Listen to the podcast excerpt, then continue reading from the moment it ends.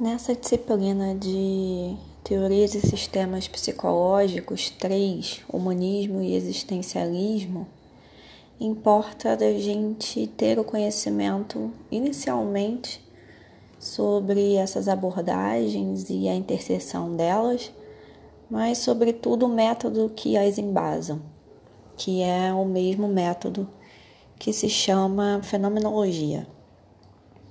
A fenomenologia é um estudo do fenômeno.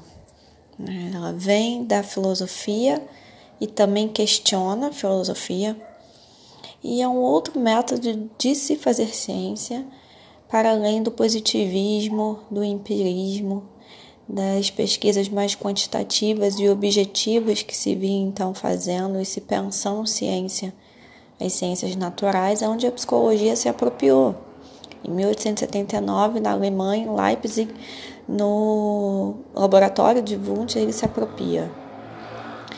É, contudo, a psicologia também é, lança a mão da filosofia para se pensar as ideias, questionar as verdades, e a fenomenologia vem como essa terceira força né, de estudar os fenômenos tais quais se revelam. Né?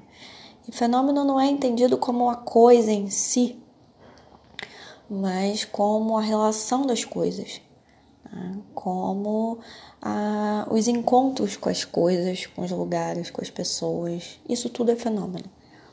Né? Então, a fenomenologia ela vai se preocupar em se fazer ciência a cada caso, né?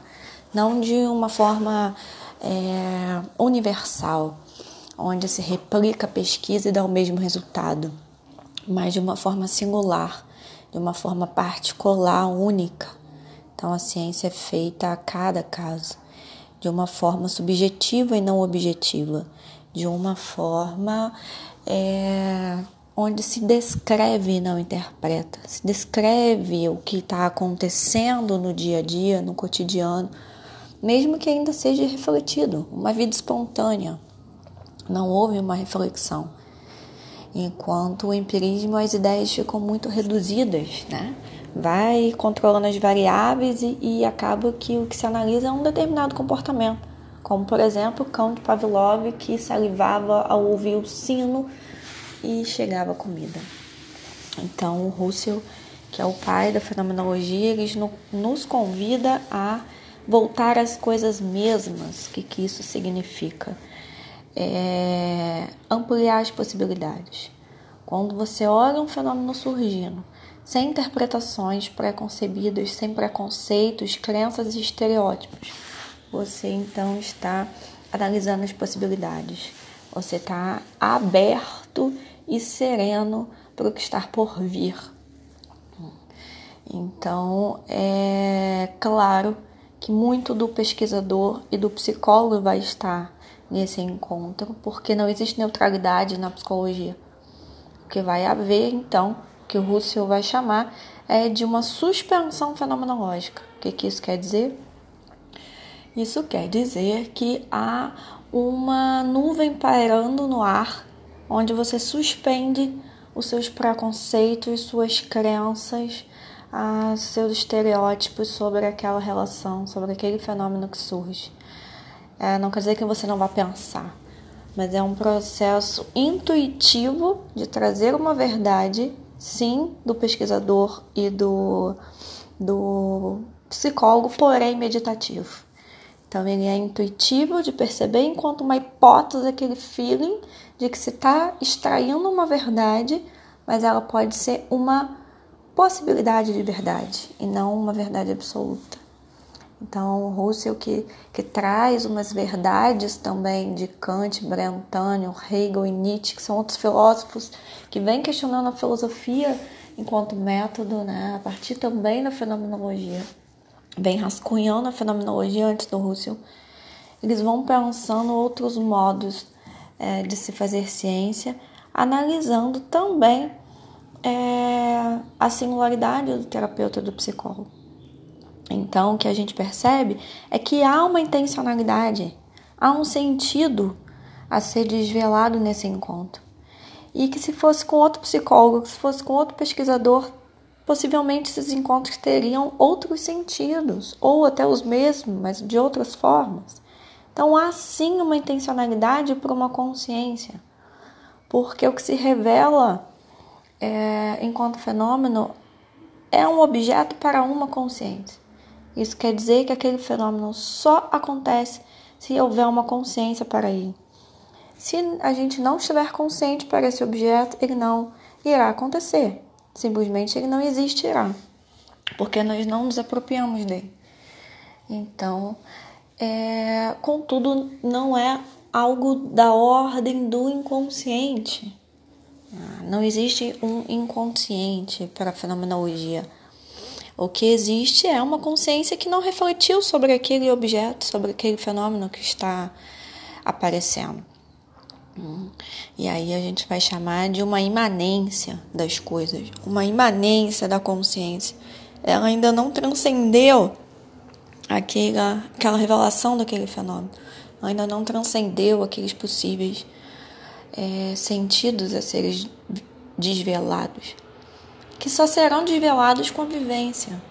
Né? Só terá significado através da experiência, daquele encontro e de tantos outros encontros possíveis. É claro que estou fazendo um recorte na clínica. Então, por exemplo, nós vamos trabalhar com duas verdades. As verdades apodídicas, das evidências apodídicas, que é o, o saber certo das coisas, aquela verdade inquestionável, clara e sem dúvidas, que a gente geralmente atua sobre elas. Contudo, uma nova verdade que eu trago para vocês é a noção de epoquê, que é esse colocar entre parênteses, colocar é, o mundo e as experiências num sentido mais demorado, no sentido mais meditativo, no sentido mais é, com cuidado, né? onde a abertura se faz possível de tantas outras coisas. Então, no século XVIII ou XIX, o que se irá fazer, se propor com a fenomenologia é essa crise que a ciência europeia vai acabar acontecendo, que é essa crise entre universal, racional, objetivo, positivista e o subjetivo, o individual, o singular, o intencional, o intuitivo, o meditativo, né? de ir em busca da raiz das próprias coisas. E é óbvio que isso vai se dar a partir de uma intersubjetividade. O que, que é isso? Uma fenomenologia, e aí, como disse, que é a base metodológica do existencialismo e da fenomenologia, perdão, e do humanismo, é como há essa consciência intencional do pesquisador e do psicólogo, a gente vai falar que esses encontros tanto constituem o sujeito ao qual se desvela, tá? como também é o terapeuta e o pesquisador. Então, é um processo é, de mão dupla, de constituição da subjetividade, o que nós vamos chamar de intersubjetividade.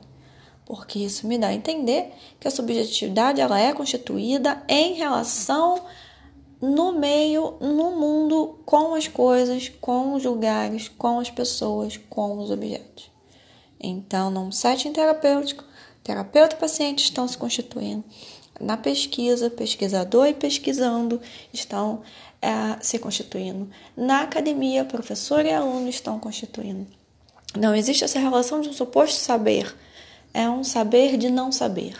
É um saber de estranhar os saberes dados constituídos enquanto verdades únicas e absolutas. Então, é através dessa intersubjetividade, dessa subjetividade em relação, constituída no encontro, que se faz ciência na fenomenologia.